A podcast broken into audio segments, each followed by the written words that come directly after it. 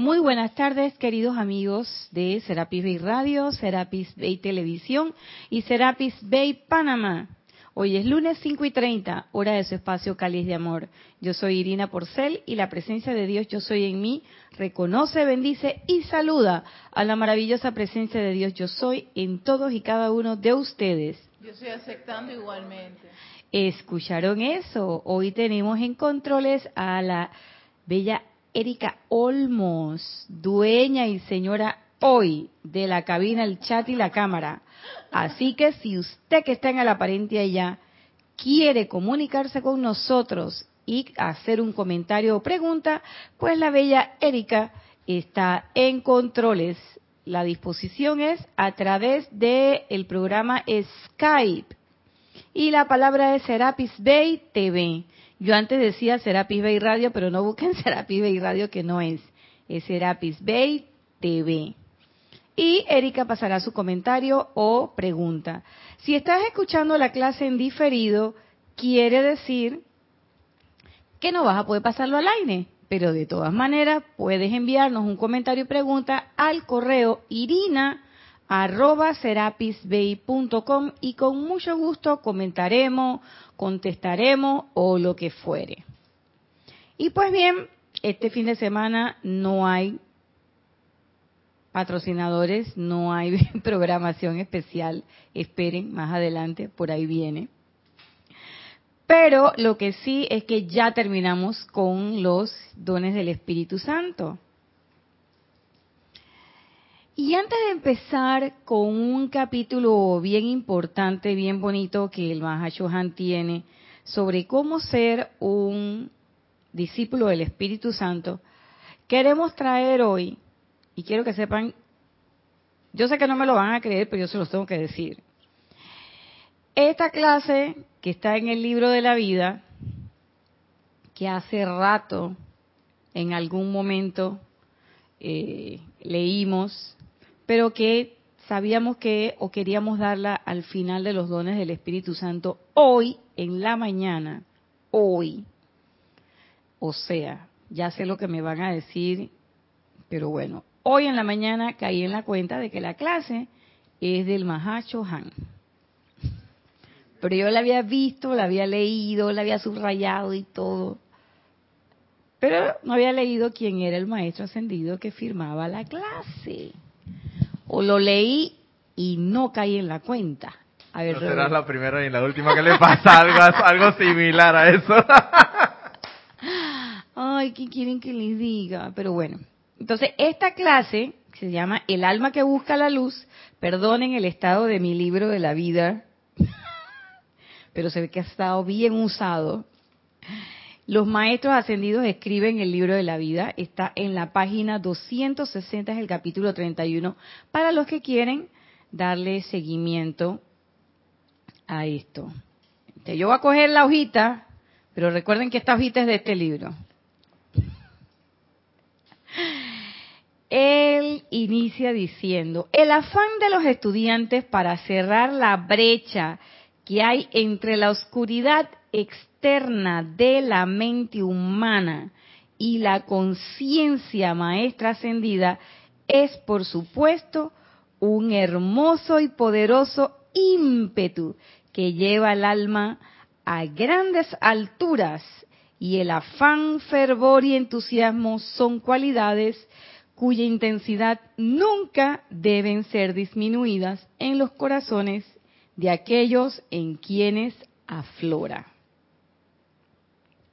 ¿Y qué fue lo primero que me resaltó en esta en este pequeño párrafo del maestro? Lo primero, el afán de los estudiantes. Y la verdad que es un afán. Cuando nosotros iniciamos en el estudio de la metafísica, oye, qué afán, qué intensidad, Dios mío. Yo quería tener todos los libros, yo apuntaba todo lo que el instructor decía. Yo me acuerdo que había un supermercado que ya desapareció, ya la ciudad se ha transformado, que tenía una vaquita en la parte de arriba, y había un ala especial de ese supermercado que era una cedería donde se hacían cursos de tejido y todo lo demás, pero tenía una esquina así donde habían esos libros especiales, ¿no? Libros de metafísica, chuleta, y eso era ir a buscar el libro, hicieran Serapis Bay cuando salían las fotos los maestros, buscar la foto, la cosa, esa era una intensidad, ese era un afán que uno tenía por conocer, por saber, uno se reunía con el instructor, yo me acuerdo que yo le pagaba cafés interminables, yo creo que mi pobre instructor de aquella época debe tener como un hueco en el estómago así la cantidad de café que yo le hacía tomar, porque después de las clases o antes de las clases o al día siguiente de la clase, cada vez que yo podía me lo encontraba, yo le pegaba una correteada y lo invitaba dizque, a un café, un sándwichito, y eso era habla y habla y habla y habla y habla de la metafísica. Porque cuando uno está empezando, el estudiante de la luz está afanoso, está deseoso. Entonces, no es que ahora que ya estamos de que estudiante de que, de que más o menos serio, no es que ahora no seamos afanosos e intensos, sino que hemos aprendido, por lo menos en mi caso ha sido así, a controlar esa intensidad. Para algunas cosas, hay otras cosas que todavía estoy por controlar, pero por lo menos esa intensidad la he controlado. Ya cuando yo llegaba acá, eh, ya conversar con Jorge era de otra forma, ya no era con esa misma intensidad que uno tenía antes, aunque recuerdo cuando llegaron lo de las flautas y no sé qué, que también uno cogió su intensidad, nos volvimos flautaholic, pero bueno, eh, y así, ¿no? Pero son etapas, son etapas, son etapas de madurez de la conciencia que se va dando. ¿Tú querías decir algo, Roberto? No, todavía. ¿Sí? No, solamente es el, Gago, ¿no? El supermercado Gago. Sí, yo no quería decir ah. la, marca, pero... No, quería decirlo porque te delatabas ahí de... Sí, eso no, no repitan eso en sus casas. Ese es Roberto. Él es el único que hace eso.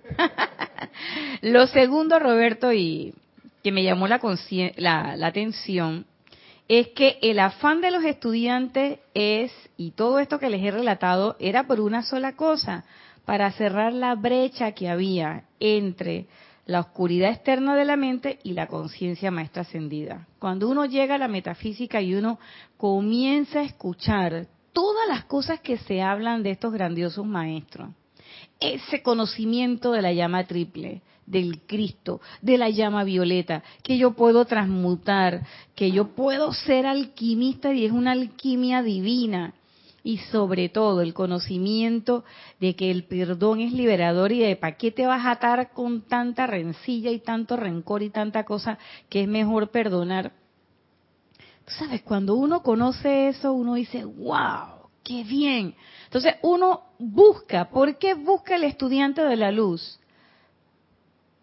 Porque nosotros estamos en un momento en que sentimos, yo por lo menos lo sentí así, que sentí como que ya estaba metido en un lago, como cuando ustedes se tiran a un lago, no al mar, a un lago, y de repente en el fondo, no sé si les ha pasado, que hay como unas especies de algas y de repente se te traban los pies con eso. Aquí en Panamá hay un lago muy famoso donde la gente va a pescar y algunos a nadar.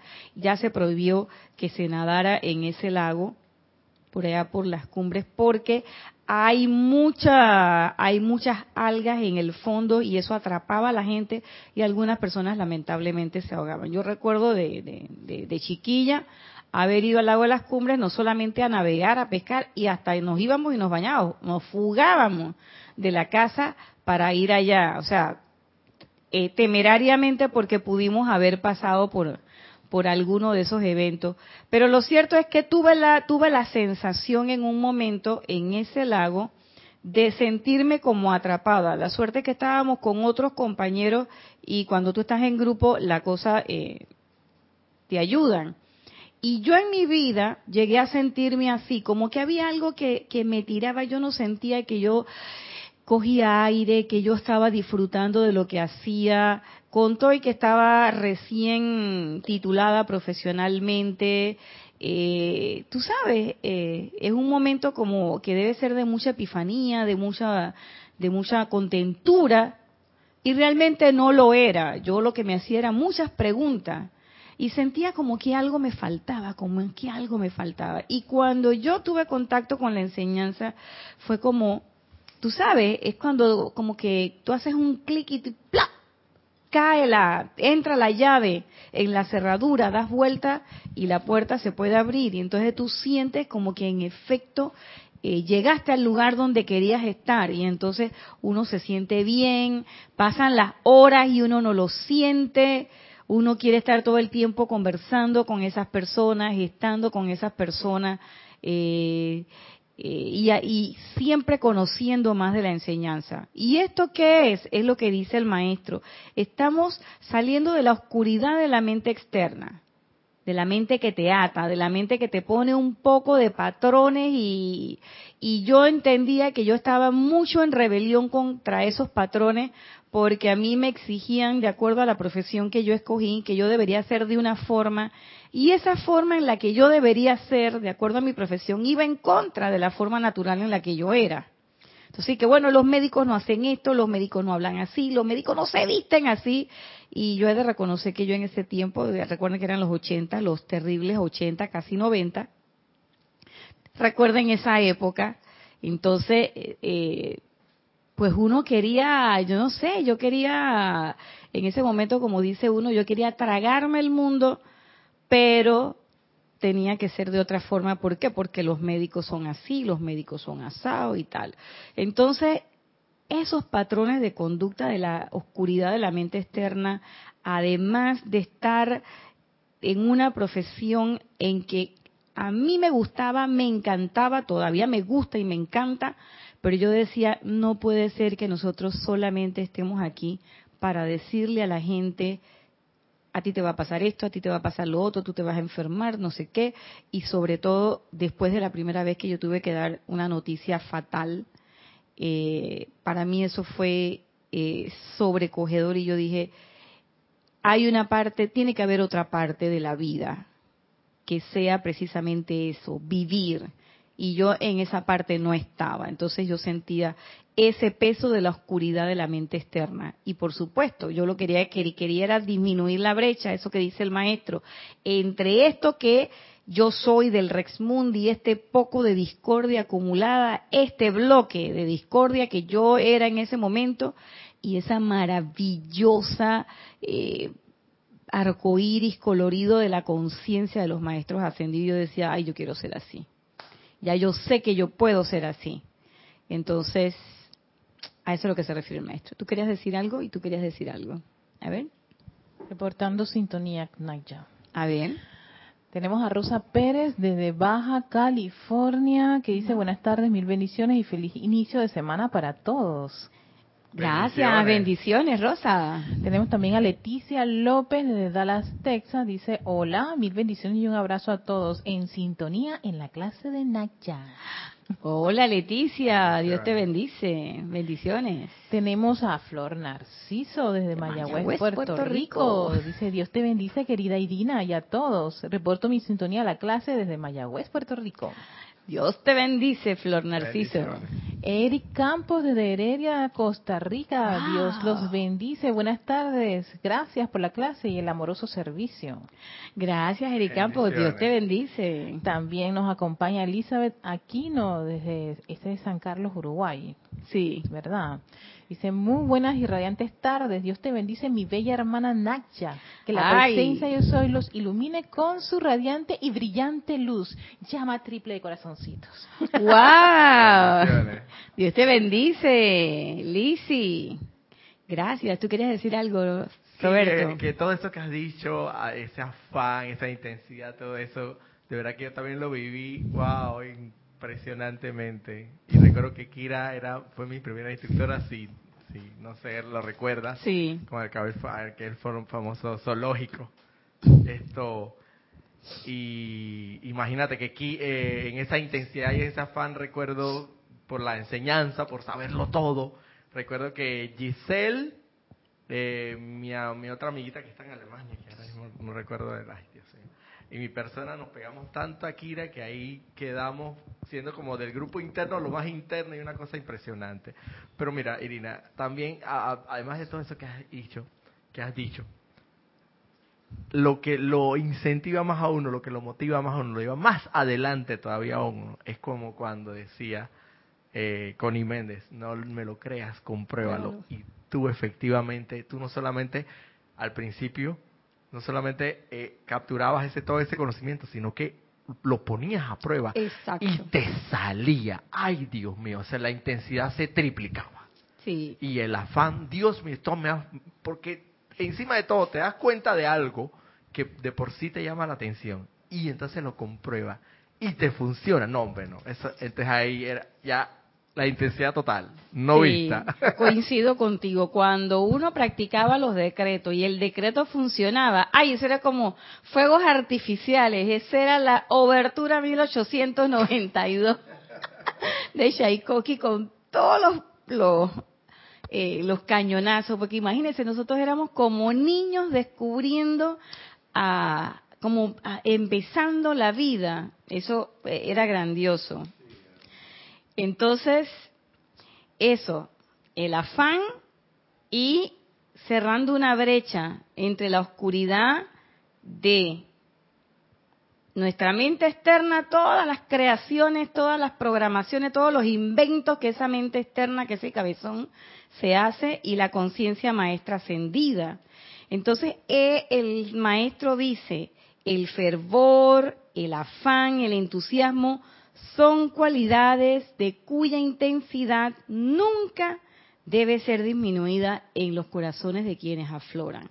Y aquí a mí me sobrecogió un poquito porque yo me ponía a pensar y me preguntaba a mí misma y decía, bueno, Nadia, ¿en verdad tu entusiasmo ha sido igual que desde el principio?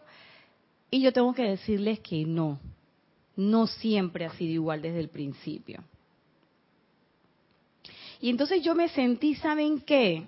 Y digo lástima que, aprendí esto ahora, porque si lo hubiera aprendido antes lo hubiera podido aplicar a mi vida regular y quizás otras cosas hubieran pasado. Pero me sentí como cuando uno tiene un novio y al principio todo es maravilloso y uno quiere ver ese novio todos los días. Quiero que me llame todos los días que me mire todos los días y cuando vamos cerrando y que cierra tú primero, no tú primero, cierra tú primero, no tú primero. Bueno, yo soy de la época en que no había celular ni WhatsApp ni nada de esa cosa. Yo soy de la, época del teléfono y que había un teléfono en la casa, éramos dos mujeres y mi hermana también estaba enamorada. Entonces, esa era una negociación enorme, pero yo reconozco que yo tuve una muy buena hermana, mi hermana tenía un cable así que consiguió y ella conectaba el teléfono y se metía en su cuarto o en el baño. Y cuando ya le dieron permiso para salir con el muchacho y todo, que ya creció porque mi hermana me lleva como seis años a mí, y ya me tocó a mí vivir esa etapa, entonces ella me dice que bueno, te voy a hacer un regalo. Y yo heredé el cable. Pero como había un solo teléfono, ahí estaba mi mamá, mi papá, mi primo, porque en mi casa había medio mundo. Entonces todo el mundo, oye, que termina, que no sé qué. Bueno, esa era una época. Yo viví esa época. Y así yo me sentí al inicio con la metafísica. Pero como también pasa, uno ese novio de repente va bajando el entusiasmo, va bajando el entusiasmo. Y si uno no tiene el cuidado, si uno no tiene la madurez, la comprensión. Uno puede decir que ah, ese tipo ya no me gusta, lo voy a cambiar. Y a veces eso pasaba, en la vida real me pasó. A mí me cambiaron y yo también cambié. ¿Para qué, quieren que les diga que no? Pero es que es verdad. A mí me cambiaron un pocotón de veces, pero yo también lo fui cambiando. Así que, como dice el dicho, estamos a mano. Lo cierto es que ya a estas alturas ya uno no es un niño de 15 años. Entonces uno dice, bueno, ¿cuántas veces voy a cambiar? ¿Y qué pasa? ¿Qué hace la gente madura? La gente madura hace lo que dice el maestro. Tratar de que el afán, el fervor y el entusiasmo nunca disminuyan. Y yo les voy a decir, yo tuve mi momento, ese primer momento, y tuve una salida de la metafísica. Pero como esos amores que siempre se quedan, que uno los termina, porque deben terminar, porque hay circunstancias de la vida que lo rodean a uno y uno se deja convencer por el Rex Mundi y terminan. Pero tú siempre quedas queriendo a esa persona. El mundo da vueltas y de repente te lo puedes encontrar 20, 30 años después y sigues sintiendo por esa persona ese auténtico amor que sentiste en esos primeros momentos. Y eso fue lo que me trajo de vuelta a la enseñanza. Y en esta ocasión sentí ese mismo afán, pero ya yo sabía y decía, moderación, Natya. ¿Por qué? Porque ese primer afán del que yo les hablé al inicio es la ley del péndulo, dejándose llevar por la ley del péndulo. Mucho entusiasmo, mucha euforia, mucha euforia. Y sabemos que por ley del péndulo vamos de un lado y después vamos al otro extremo. Entonces lo que se trata, yo comprendí que el comprender o entender o conocer, mejor dicho, las leyes, las siete leyes herméticas, me permitía poder tener control, asumir el control de cada uno de, mis reacciones, de mis cuerpos. Yo no necesariamente tengo que estar siempre sometida a la ley del péndulo, porque conocí ya la ley de la eterna de la vida. Lo que pienso y siento, eso traigo a la forma. Entonces, al conocer esta gran ley, caí en la cuenta de que yo no tenía por qué dejarme llevar por todo lo demás. Y que en efecto yo puedo estar afanosa, puedo estar fervorosa, entusiasma, entusiasta y alegre con la enseñanza, porque sé claramente y comprendo claramente ese efecto. Y si yo quiero y que además entiendo que ese fervor, entusiasmo y afán no es algo que yo recogí por ahí, por casualidad, sino es algo que uno puede cultivar, sostener para manifestar. Si nosotros aprendiéramos eso más en nuestra vida, pues nuestras relaciones personales, tanto de amigos, de trabajos, amorosas, incluso familiares, durarían más. Yo conozco personas que se han cambiado hasta 10 veces de trabajo. 10 veces de trabajo, porque dicen, ay, es que este trabajo ya no me entusiasma. Al principio sí, estaba muy, muy, muy, muy, pero ya no. y se cambian o gente que de repente un día está bien con la familia, otro día está mal, otro día está bien y parecen una pelota de ping-pong para allá y para acá. O personas, como me ha pasado a mí también, parte de mi experiencia personal, que no han sabido capitalizar es eso bonito del inicio de esas relaciones. Entonces, ahora en este estado, en esta conciencia más madura, no solamente del grupo Serapis Bay, que a mí me ha tocado vivir, sino la conciencia madura de tener toda la enseñanza de los maestros, toda la enseñanza descargada. Y quiero que sepan que yo al principio estuve a punto de cometer un acto igualito que el de los primeros principios de la metafísica cuando yo llegué y Jorge me enseñó toda la cantidad de libros que había, yo decía que yo estaba en Disneylandia. Entonces yo dije, no. Entonces le pregunté a mi instructor, Jorge, ¿por cuál empiezo? Y entonces me agarró y me dijo, mija, coja. Los decretos, habían como tres libros de decreto y yo, Jorge, ¿pero qué hago? Jorge dije, Jorge, yo reconozco que era un hombre que tuvo mucha paciencia conmigo, fue un instructor grandioso.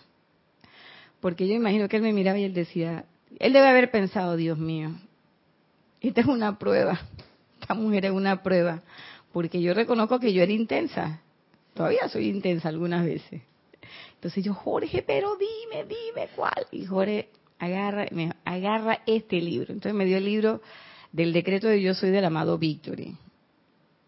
Y me dice, coge uno.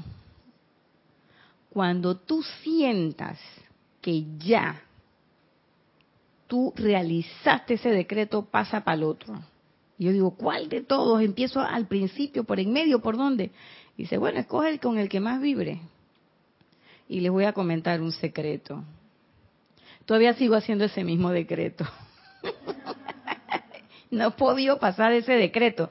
No digo que no hago todos los demás, pero ese decreto todavía lo sigo usando porque a veces uno cuando tiene tantas cosas, tantas cosas, tantas cosas, uno como que se pierde en lo externo de estas cosas. Y la literatura de los maestros, como decía, no me acuerdo qué maestro decía eso, pero decía, ustedes leen estas palabras como que ustedes se quieren atarugar. O sea, eso no lo dice el maestro, eso lo estoy diciendo yo, digo, pero palabras más, palabras menos. Como que nosotros nos queremos atragantar con tanta información y los maestros te dicen, lee con calma, medita, practica, pon en práctica la enseñanza. Lo poquito de la enseñanza que sepas, ponlo en práctica. Y no es que yo no me haya leído muchas cosas, claro que sí, pero antes uno podía agarrar un libro y leértelo en una sentada. Hay libros, eh, yo no digo el libro de la vida que es complejo y que es así de grueso, pero hay otros libros que son más delgaditos, como las memorias de la Madre María, que tú agarras y te los lees, ra, ra, ra, Luda de Luxor, y tú dices, ah, esto está fácil, bla, bla, bla, bla. Ah, sí. Cuando tú vas a analizar eso, tú dices, chuleta. Y tú oyes las clases de los hermanos, oyes a Akira dando las clases, y tú dices, yo eso me lo leí, pero eso que está diciendo, eso no lo entendí yo. A ver, Roberto. No, que cómo es que se llama ese libro que tú le tienes como un eslogan que dice que comenzaste a tal hora de la noche y lo terminaste en la madrugada. Ay, verdad, no me acuerdo. No, sí, no era de que... ¿Cuál era? Eh, ah, pero del... Tú le tienes, sí, sí, más o menos. Ah, no, no, no voy a decir el nombre, déjate de ese cuento. Este tipo me quiere Quiere hacer un poco de propaganda parte, aquí. Parte de la intensidad. que era un libro de como de este tamaño así. Sí, sí, sí. Era un libro, pero era un libro del eh, que no era de los, no era de la, era de la de la enseñanza de aquel momento, pero no era descarga de los maestros ascendidos. No, yo creo que sí era uno de los de, mm. Ah, ya. Era así.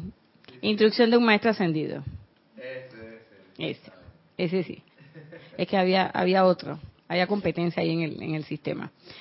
Entonces, e, e, entonces, como les, les decía, este, pues uno llega un momento en que esa alma que busca la luz también alcanza un nivel de madurez que se da con las experiencias, como dices tú Roberto, se da con la práctica. ¿Por qué? Porque antes el trabajo era como muy teórico y ahora en ese libro, casualmente, Instrucción de un Maestro Ascendido, el amado Maestro Ascendido Saint Germain, desde que comienza hasta que termina, que por cierto la frase no es de Condiméndez, la frase es del Maestro Ascendido Saint Germain, que te dice, no me lo crea, compruébalo, no me lo crea, compruébalo, y te tiene ahí decretos para de todo, hasta para cuando estás cansado y tienes pereza, de todo. Y yo decía, Dios mío, esa es la, la riqueza. Y entonces otros libros como el de las memorias de la Madre María, Madre de Jesús, y en los libros del diario El Puente de la Libertad María, donde ella cuenta lo que ella, por lo que ella pasó. Y yo decía, Dios mío, esta era la Madre María. Y tú dices, porque definitivamente uno llega a esa conclusión, si estos maestros hicieron eso, ¿qué estoy haciendo yo? Entonces uno cae en la cuenta de que esta instrucción está aquí, esta instrucción está aquí para qué? Para que nosotros veamos el ejemplo también de otros seres de luz que estuvieron aquí y que, oigan, eso que pasó la Madre María, yo no sé si yo hubiera hecho lo mismo que hizo ella. Lo que pasó el Maestro Ascendido Saint Germain, el Moria, al Moria le cortaron la cabeza. Enrique VIII. Y él tenía, y él tenía una fuerte convicción y fue vertical siempre a sus, a, a sus convicciones. Todo lo que han hecho los Elohim, todo lo que han hecho los maestros que han venido, Sanat Kumara, venir, construir una ciudad y que se la derrumbaran N cantidad de veces y entonces la señora Venus por allá esperando al tipo en la casa y el hombre no llegaba, palabras más, palabras menos. Y entonces tú dices, pero oye, ¿qué es esto? O el maestro, el amado Gautama, que de repente su Cristo le mandó el mensaje cuando era el príncipe Siddhartha y dijo, voy por fuera, voy a buscar mi realización. Y casi, casi, casi llegó, eh, eh, se puso incluso como un, fue una zeta, pero de lo más eh, estricto, tan estricto que un momento llegó y pensó y dijo, espérate, pero si yo me muero con esta hambruna que tengo encima, no me voy a iluminar y no voy a ayudar a nadie. Ese no es el objetivo de la encarnación. Se iluminó el hombre. Entonces, cuando tú ves toda esa historia y tú dices, y yo perdiendo mi tiempo aquí, fustigándome y diciendo, ¿y qué no, ya que, que estás metida acá en el lodo, que que estás en la podría, que no sé qué? ¿Qué podría de dónde, señora? Si tiene toda la información de los maestros ascendidos. Tiene un libro que le dice de la A a la Z qué es lo que tiene que hacer. No te dicen más porque Dios es muy grande. Entonces, ¿qué es lo que estamos esperando para disminuir esa brecha entre la oscuridad de la mente externa y esa oscuridad y esa claridad meridiana de la conciencia maestra ascendida. Sigue diciendo el amado Mahayohan. El afán y el entusiasmo son como la cima de una montaña cubierta con hielo. Eh, ahora van a ver por qué la cosa. Y muchas veces la conciencia se resbala desde la cima cayendo a los valles de la angustia, del desánimo y el desencanto cuando las manifestaciones no llenan las expectativas del aspirante. Eso fue lo que les dije. Uno está allá y está metido, pero como no tiene moderación en ese afán y en ese entusiasmo, y uno no es que está alegre, uno está como que eufórico, que no es la manifestación equilibrada. La euforia no es la manifestación equilibrada. Entonces, ¿qué pasa? Uno está en esa montaña de hielo. Yo no sé para los que están en cuatro estaciones, los que hemos visitado alguna vez países con cuatro estaciones, sabemos que el hielo no es para nada grato. Sobre todo cuando tienes que paliar en la mañana y está el piso congelado y te caes, y te caes y te vuelves a caer. Cuando uno vaya de la gente así de que a esquiar y no sé qué, ah, sí, está bien, pero yo no estoy hablando de la gente que está esquiando, estoy hablando de la gente como usted y como yo, que estamos viviendo el día a día. Cuando viene ese invierno, pela el ojo, hermano, porque uno no se puede poner cualquier zapato, porque eso tú resbala y eso golpea, eso golpea duro. Entonces, esa, la cima de la montaña con hielo es así. Entonces uno se resbala, y allá va. Entonces uno dice, ay, es que no me salen las aplicaciones. Y a veces uno hace el diagnóstico. Yo he hecho el diagnóstico correcto, pero no he tomado la prescripción adecuada. Porque uno hace el diagnóstico correcto. Ay, me bajé de vibración. Y entonces, ¿qué hace uno? Ah, me bajé de vibración Exacto. Dígalo por, dígalo por el micrófono. Sigues bajando más. Claro. Y entonces yo digo, oye, pero qué chiquilla, o sea, que... Niña, ¿qué parte de decreta y eleva tu vibración tú no entendiste? ¿Qué parte de yo soy? El entusiasmo, ¿Qué parte de yo soy la fuerza del amado Hércules? ¿Qué parte de yo soy la ascensión en la luz? Entonces, cero depresión. Pero yo he echado mis berriadas, pero mira, olímpicas, magistrales, espectaculares. Para después caer en la cuenta de que hay verdad. Y me parece estar viendo, que una vez me pasó, que yo dije sí, pero que no sé qué, y yo invocando a la madre y los lagrimones así por acá. Y San Germain, y me pareció por un momento, mi mente concreta me pareció ver a la amada Estrella mirándome diciendo, hey, y esta que llora si me está invocando. Entonces, el Selma dice amado Arcángel Miguel, hey, ¿piensas que no tiene fe? Llámame y yo te cambio mi fe por la tuya. Pero llámame, tú, tú, el que no tiene fe, tú me tienes que llamar a mí. No mandes a nadie a llamar. Tú que te sientes que no tienes fe, llámame y yo te cambio mi fe por la tuya. ¿Y qué hacemos nosotros? Nosotros nos seguimos flagelando y fustigando, nos olvidamos de esa parte de la enseñanza de los maestros. Nos olvidamos que el sendero es autoconsciente. Entonces, en ese momento ya no somos el alma que busca la luz. Somos el alma que se escondió atrás de la puerta en la oscuridad. Y entonces apagamos y le ponemos la mano al interruptor. Por si acaso viene la presencia, no prenda la luz. Porque no quiero que me vea así. ¿Qué te importa cómo te va a ver el maestro y cómo te va a ver la presencia? ¿Quién te dijo que el maestro se queda nada más en el maquillaje? Y a veces me pongo a pensar, ¿para qué tanto maquillaje y tanto arreglo? Si el maestro lo que me va a ver es el corazón. Entonces yo me peino todos los días, me hago el blower, no sé qué, y más saco y más cosas. Y yo me miro al espejo y digo, Nacha, ¿cómo va a salir tu corazón? ¿Cómo está saliendo? Porque a veces uno sale y que muy colorido por fuera y por dentro, mira, ahí es donde va la procesión, como dice mi tía.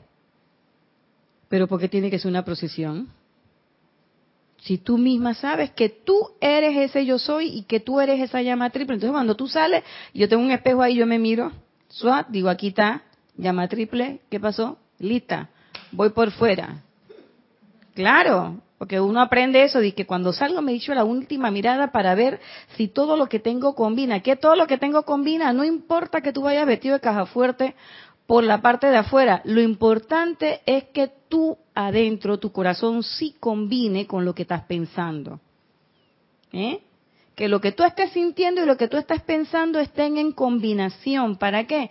Para que esa manifestación entonces se dé de manera perfecta. De lo contrario, ahí sí, cuando la manifestación tiene tipo caja fuerte, o sea que es discordante, cuando yo digo combinación caja fuerte es que nada combina, que tú no sabes cuál es la combinación de la caja.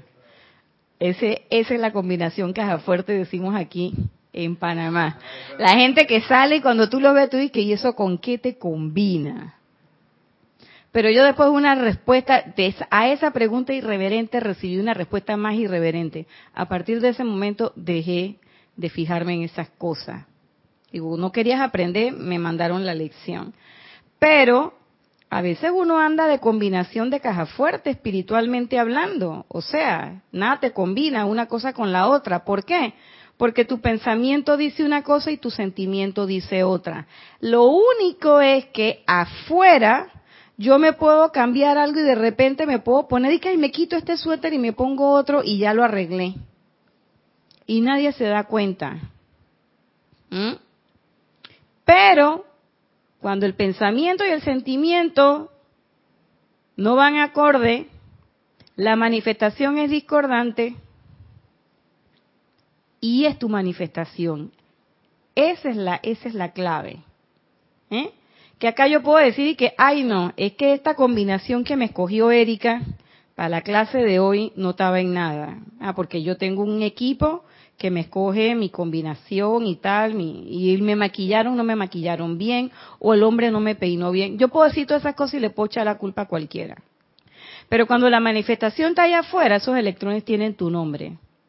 Y ahí tú no puedes decir que, ay, que eso me los calificó, Roberto me los calificó Erika. Ah, sí, a ver, levanta el pie para ver. Y el electrón levanta el pie, ¿qué dice ahí? Dice Irina. Haya la vida, ese electrón es tuyo. Y además ese electrón viene a tocar tu puerta cuando uno empieza a tener este conocimiento porque él recibe la información, hey, tu dueña está usando el fuego violeta, pela el ojo, que ya te pueden ya te pueden redimir. Entonces ellos vienen a nosotros no a fregarnos la paciencia, ellos vienen de nosotros entusiasmados, vienen también con ese mismo afán, güey, la tipa se puso las pilas, vamos para allá. Y entonces viene uno y qué, ¿y tú quién eres? Soy tu hijo, soy tu hija.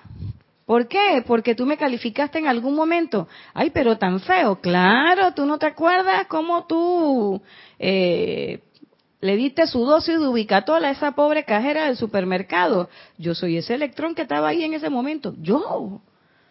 ¿Mm? Y así como hacían en la película esa, que Defending Your Life, Visa al Paraíso, que le ponían al hombre el video. Y a mí me parece, está oyendo la voz que dice que corre video. Yo no quiero que me pongan el video, yo no voy a pasar pena, yo voy a decir, hombre, sí, de verdad que sí, ven acá, mijo, llama a Violeta. Claro que es así sí. Entonces, ahora bien, el chela debe entender primero y antes que nada que el aspirante es un alma en la oscuridad que busca la luz. O sea, no nos llamemos a engaño. Lo, lo, lo digo nuevamente.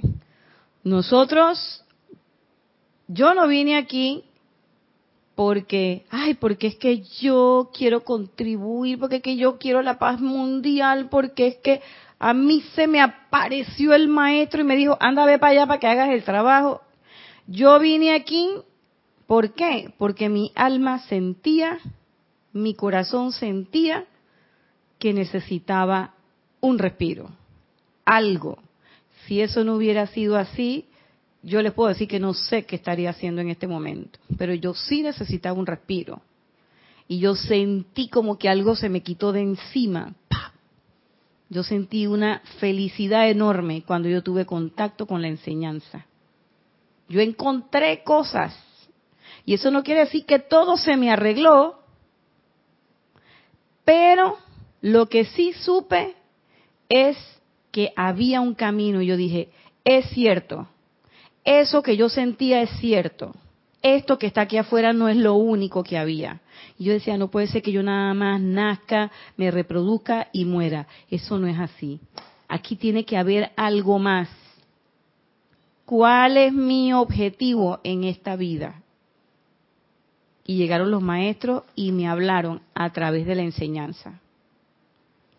Y cada vez que yo leo estos discursos, una y otra vez le encuentro mucha más eh, eh, información, mucha más enseñanza y yo digo, esto es. Aquí es donde yo debí. Yo me siento que es como cuando usted se mete, se mete su mano en un guante y el guante le queda perfectamente, como cuando uno va al salón de operaciones.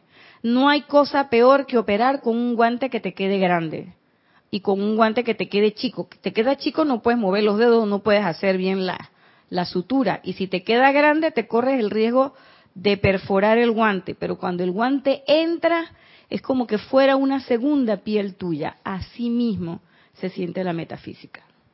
Por lo menos la siento yo así. Esta es como mi verdadera piel. Aquí me metí y yo me siento como pez en el agua. Y reconozco que vengo de la oscuridad a la luz de los maestros ascendidos.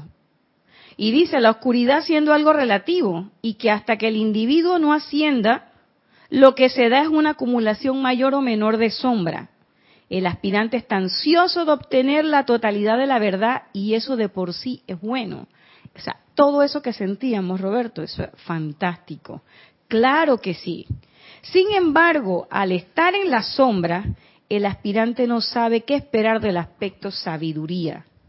Y sus expectativas no son, por ende, criterio alguno en cuanto si está recibiendo la emoción más grande posible de acuerdo a los requisitos del crecimiento de su propia alma. Eso lo vine a entender después. Porque yo llegué a un momento en que yo pensaba en que realmente no estaba haciendo nada. Y que lo contrario es que estaba echando para atrás. Entonces dije, queriendo volver a las raíces. Señor, usted nunca más va a volver para la raíz, primero porque usted no es planta. Eso en primer lugar. Jamás usted va a volver a la raíz. Primero porque usted no es planta, usted es un ser humano. Segundo, porque usted no va a volver nunca al punto cero. Jamás una conciencia vuelve al punto cero. Esa es la ilusión de Safer, el de Matrix. Devuélveme otra vez para la matriz, hazme rico y sabroso, pero que yo no me acuerde de nada. Eso no puede ser jamás va a ser verdad. Lo que usted sí puede hacer es un alto, analizar las cosas y después continuar. Pero volver al punto cero, jamás, jamás. Y si se pudiera, yo no quisiera regresar. Yo no quiero regresar a los 15 años cuando tenía a mi mamá correteándome. Y a veces en estos días, y lo digo por una conversación que surgió con una amiga que dice, ay, no digas eso, porque volverías a ver a tu papá y no sé qué. Digo, no. Yo quiero ver a mi papá, sí, pero cuando yo te dé del otro lado, para decirle, te diste cuenta que así era la cosa. claro, la gente se amarra en esta cuestión, en este, en este plano. Y yo hasta hace poco estaba amarrada ya ando desamarrándome. Pero lo cierto es que uno no comprende realmente por qué son las sombras, por qué son las cosas. Cuando uno lo comprende claramente, todo comienza a ordenarse.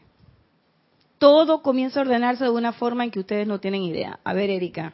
Sí, sabes, Naya, me estoy acordando de la película Esta Belleza Colateral. Ay, sí. Que era exactamente lo que le pasaba a cada uno de los personajes. Todos querían volver cuando, ay, antes de que muriera mi, mi hija, me acuerdo con Howard. El otro que antes de haberme metido con la tipa este y haber perdido mi matrimonio y mi hija, y, mi niña. Y así cada uno estaba pensando en, en, volver atrás. Y en ese y en eso, cuando estás en esa condición, te pierdes la belleza colateral. Exacto. te pierdes la belleza de la vida, que es lo que dice el Mahachohan. El fervor, el afán y el entusiasmo jamás deben perderse, jamás. Eso debe acompañarnos siempre, aunque lo que nosotros tengamos enfrente sea un escenario descorazonador.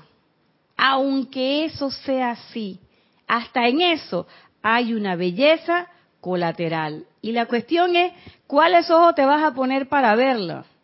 Entonces, yo prefiero ponerme los ojos de metafísica, de la luz de los maestros ascendidos. Porque esta luz de aquí, en cualquier momento, si yo los dejo perennemente abiertos, prendidos, esos focos, por más LED que sean, se apagan. Y tengo que cambiarles y ponerles otra, otro foquito. La única luz que nunca falla es la luz del yo soy. ¿Y quiénes son la luz de Dios que nunca falla? Todos nosotros. Yo soy la luz de Dios que nunca falla. Tú eres la luz de Dios que, nunca falla. Todos somos la luz de Dios que nunca falla. Lo único que tenemos es que hacer conciencia de eso y querer ser la manifestación de esa luz en este plano. Cuando estamos en la sombra es porque escogemos voluntariamente no manifestar esa luz. Y no le podemos echar la culpa a nadie porque esa es nuestra decisión. Yo decidí molestarme, yo decidí ponerme brava, yo decidí ponerme triste, yo decidí lo que fuera. Pero yo lo decidí. Ahora bien, el estudiante sincero que fervorosamente aplica la ley lo mejor que le permiten sus habilidades, se estará autocatapultando constantemente por encima de los abismos de la desesperación y el ánimo. Él no dice, el estudiante que ya realizó todos los rayos, el estudiante que ya alineó todos los chakras, el estudiante que ya calificó eh, armoniosamente toda su energía, el estudiante que se sabe todos los decretos, el estudiante que se sabe todo, el cual dice, el estudiante sincero, ni siquiera dice diligente, dice sincero, que fervorosamente aplica la ley lo mejor que le permiten sus habilidades. ¿Eso qué quiere decir? Que yo tengo que saber cuáles son mis habilidades.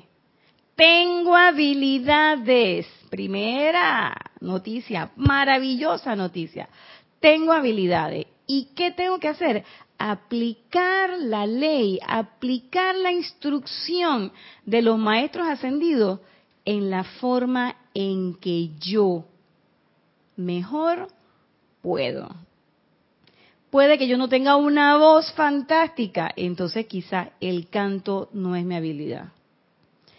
Puede que yo, oye, no tengo habilidad para la percusión, la percusión no es mi habilidad. puede que yo cancané o tenga mala dicción o lo que sea, o me tiemble la voz y no pueda dar clase. Quizás esa no es mi habilidad. Pero a última hora tengo una hermosa sonrisa, tengo una maravillosa relación con el mundo elemental, o tengo una hermosa vibración y tengo la habilidad de cohesionar a las personas y entusiasmar a las personas. Entonces ahí, ahí puedo empezar a realizar. O sea, todo el mundo no tiene que hacer lo mismo. A última hora yo no sé pegar un bloque. Pero puedo hacer otras cosas. Puedo hacer la mezcla. O puedo por lo menos pasarte el martillo. En los salones de operaciones está el cirujano metiendo mano y hay una enfermera puesta en una esquina, un técnico que se sabe todos los instrumentos y él sabe exactamente qué instrumento ir pasando. El día que esa persona no está, hay un caos en el salón de operaciones. Igual pasa en los juzgados, por ejemplo, está el secretario, que es el que se sabe el documento. Sabe en qué foja está la cosa, no sé qué, y sabe cuáles son todas las pautas que se han seguido con ese caso. Y el juez depende de ese secretario, el fiscal también depende del secretario. El día que el secretario no está, se cierra la tremenda corte. Y así sucesivamente. Entonces, cada uno de nosotros tiene habilidades. La cuestión es saber cuál es tu habilidad y saber que si esa habilidad es pequeñita, esa es tu habilidad. Esa es la que tienes que poner el 100%. No tiene que ser una cosa majestuosa. Todo el mundo no puede cantar una ópera, todo el mundo no puede bailar, bailar la muerte del cisne, todo el mundo no puede tocar una pieza de Rachmaninoff, todo el mundo no puede escribir eh, los 20 poemas y una canción desesperada de Pablo Neruda, pero todos tenemos una habilidad y es menester que nosotros descubramos esa habilidad. Todos tenemos un potencial, no importa la cantidad, lo que importa es el fervor, el afán y el entusiasmo con el que nosotros pongamos en práctica eso. Y para terminar, dice el amado Mahachohan, hagan sus aplicaciones sin esperar resultados específicos, solo regocíjense con el conocimiento de que la aplicación no puede fallar. Bien decía eh, alguien, no recuerdo si lo decían los maestros o era, o era algo que Jorge nos decía, que el milagro no estaba en la manifestación del decreto, el milagro estaba en que nosotros pudiésemos hacer el decreto. Ahí está. Y la cuestión es que hay veces en que uno se siente como que uno está, que el mundo le ha caído encima y a veces uno no se puede parar. Cuando estemos así, y se los digo porque yo he pasado por eso, es en ese momento uno decreta. Y a mí me ha pasado que al principio el decreto sale y que, ay, voy, trascendido, no sé qué. Y llega un momento en que tú estás, yo soy la presencia, yo soy, y tú caes. Ya, cayó el cuara, ya yo soy esa presencia, yo soy. Y si todavía, fíjense cómo es la, eh, la presencia yo soy, la vida con mayúscula de divina con nosotros, que si todavía tú sientes que aún así con ese decreto no puedes, está el grupo, está el campo de fuerza. Y tú vienes, te sientas, hablas con tu instructor y ya tú sales de ahí, listo. A mí me pasaba con Jorge y me pasa con Kira. Que a veces yo llego y le digo, ay Kira, tengo que hablar contigo, que no sé qué. Y me siento y cuando le veo la cara a Kira, yo le echo el cuento, pero ya a mí nada más de verla se me pasó la cosa.